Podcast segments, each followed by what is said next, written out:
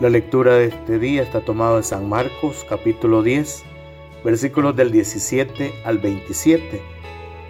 En aquel tiempo, cuando salía Jesús al camino, se le acercó corriendo un hombre, se arrodilló ante él y le preguntó, Maestro bueno, ¿qué debo hacer para alcanzar la vida eterna? Jesús le contestó, ¿por qué me llamas bueno? Nadie es bueno sino solo Dios. Ya sabes los mandamientos no matarás, no cometerás adulterio, no robarás, no levantarás falso testimonio, no cometerás fraudes, honrarás a tu padre y a tu madre. Entonces él le contestó, Maestro, todo eso lo he cumplido desde muy joven. Jesús lo miró con amor y le dijo, Solo una cosa te falta. Ven y vende lo que tienes. Da el dinero a los pobres y así tendrás un tesoro en los cielos. Después ven y sígueme. Pero al oír estas palabras, el hombre se entristeció y se fue apesadumbrado, porque tenía muchos bienes. Jesús, mirando a su alrededor, dijo entonces a sus discípulos, qué difícil les va a hacer a los ricos entrar en el reino de Dios. Los discípulos quedaron sorprendidos ante estas palabras, pero Jesús insistió, hijitos, Qué difícil es para los que confían en las riquezas entrar en el reino de Dios. Más fácil le es a un camello pasar por el ojo de una aguja que a un rico entrar en el reino de Dios. Ellos se asombraron todavía más y comentaban entre sí, entonces, ¿quién puede salvarse? Jesús, mirándolos fijamente, les dijo, es imposible para los hombres, mas no para Dios. Para Dios todo es posible. Palabra del Señor, gloria y honor a ti, Señor Jesús. Señor, ¿qué tengo que hacer para alcanzar la vida eterna? ¿Qué tengo que hacer para ser feliz?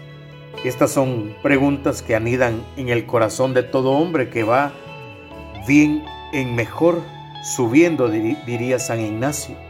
De todo hombre y mujer que busca el bien, que busca a Dios.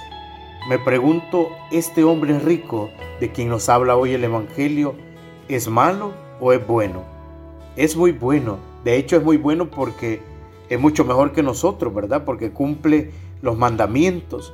Sin ir muy lejos, pues a duras penas a veces cumplo y más o menos alguno que otro. Además, este hombre ha intuido que en Jesús hay una bondad única, una bondad radical porque aún sabiendo que solo Dios es bueno, lo ha llamado a Jesús bueno, lo ha reconocido prácticamente como su Dios, cosa que en ese tiempo le podría salir muy caro.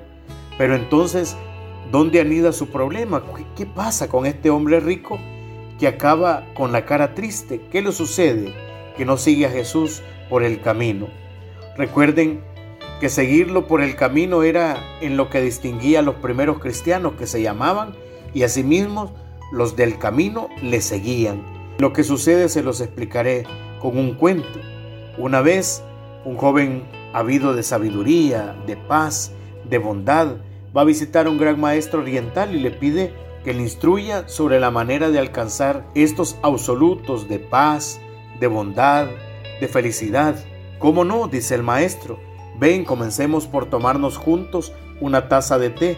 El maestro se pone a servirle el té a su discípulo y cuando la taza ya estaba medio llena, sigue echando té. Pero cuando la taza se llena, sigue él echando más té. Obviamente el té comienza a derramarse, a volcarse por todas partes. El alumno pues al principio no dice nada. Luego ya quizás un poco irritado, ya no aguanta más y le dice, basta, basta la taza ya está llena. Entonces el maestro le dice, igual que tú, hijo mío, responde el maestro, igual que tú, hasta que no vacíes tu propia taza, será imposible que entre lo nuevo. Y algo de esto pues nos lo había dicho ya también Jesús, ¿verdad? Se recuerdan cuando dice el vino nuevo en vasos nuevos. Esto significa pues que en vasos vacíos. Si el Señor tiene mucho para darnos, necesita antes que nosotros también Soltemos algunas cosas, por ejemplo las riquezas, que muchas veces nos tienen encadenados, nos tiene con la cabeza llena. El Señor en el Evangelio nos está invitando, como a este hombre rico, a revisar sus criterios. ¿Quieres ir al fondo del seguimiento? ¿Quieres ser radical en el seguimiento a Jesús? Pues debes vaciar tu taza, pues has de ser un, un vaso nuevo para el Señor. Por eso la invitación a dar la riqueza a los pobres, deshacerse de lo viejo, de lo que nos ata, despojándonos, atreviéndonos a cambiar y a vaciar nuestra taza.